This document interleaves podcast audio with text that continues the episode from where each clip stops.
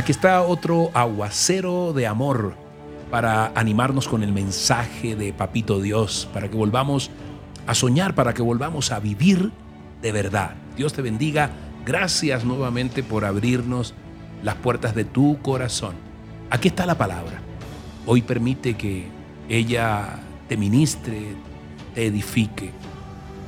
Segunda de Corintios 2, perdóname, Segunda de Corintios 5, 19. Dice lo siguiente. Pues Dios estaba en Cristo reconciliando al mundo consigo mismo, no tomando más en cuenta el pecado de la gente, y nos dio a nosotros este maravilloso mensaje de reconciliación. ¡Wow! No tomó en cuenta tu pecado y nos reconcilió en la cruz. Fíjate bien, y podríamos ilustrar eh, este pasaje de la Biblia con una ilustración que encontré hace algunos meses en un hermoso libro. Y, el, libro de, las ilustraciones eh, decía y hablaba de cierta ocasión un museo estaba exhibiendo una obra. Pero este museo debiese estar cerrado porque era en plena Segunda Guerra Mundial. Los nazis estaban bombardeando a Londres y era allí precisamente en Londres. Pero este museo, extrañamente, durante esos días difíciles no cerró. Y allí se estaba exhibiendo una obra, una pintura, que era la interpretación de un artista de la obra, del poema, de la tragedia eh, épica, el Fausto o Fausto de Goethe, ¿no? Que la leímos, nos obligaron a leerla en, en el, ya ni siquiera nos acordamos, en el colegio. Y esta pintura tenía a Fausto y a Mefistófeles, estaban sentados frente a frente en una mesa de ajedrez, estaban jugando ajedrez. Fausto, recordamos, es el símbolo de todos los hombres en el poema de Goethe y estaba desesperado, se le nota allí en la pintura desesperado.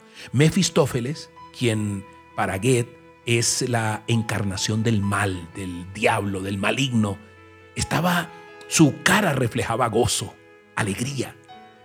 Miraba la mesa de ajedrez y parecía como si Mefistófeles hubiera acorralado a Fausto. Fausto está mirando allí su pieza, su ficha del rey, y todo indica que está en jaque mate. La batalla entre los dos oponentes había terminado. Mefistófeles había ganado, así es. Pero aquí no termina la historia.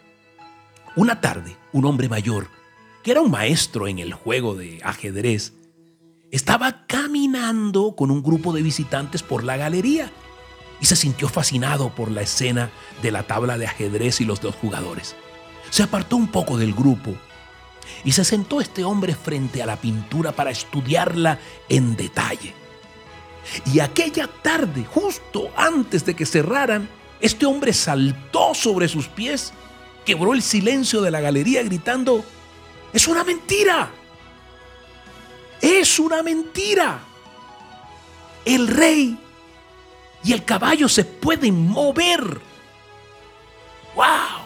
Había descubierto esta verdad. Esa miserable resignación y desesperanza de Fausto estaban mal infundadas, mal fundadas mejor.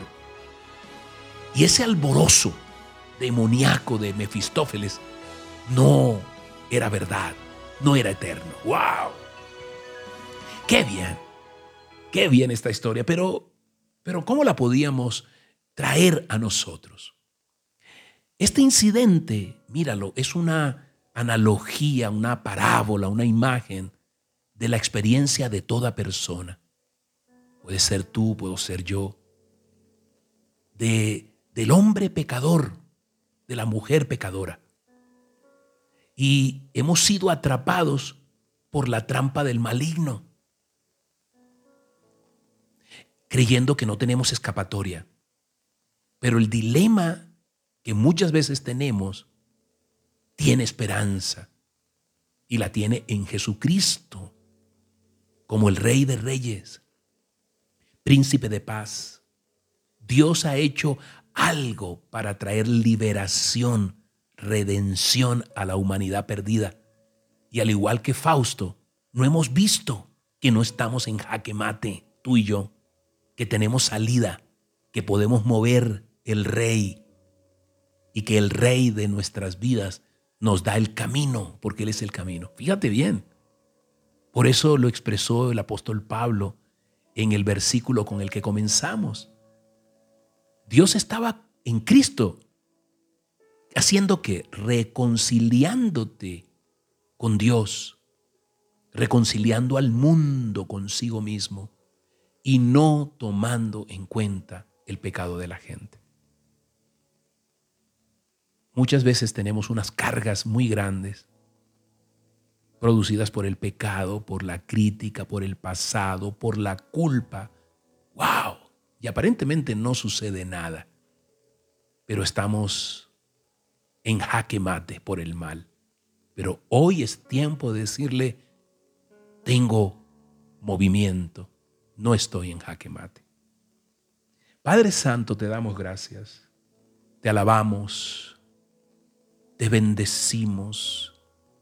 Hoy invocamos juntos, unánimes, tu Santo Espíritu para darte gracias, Dios. Tú eres Dios de la salida.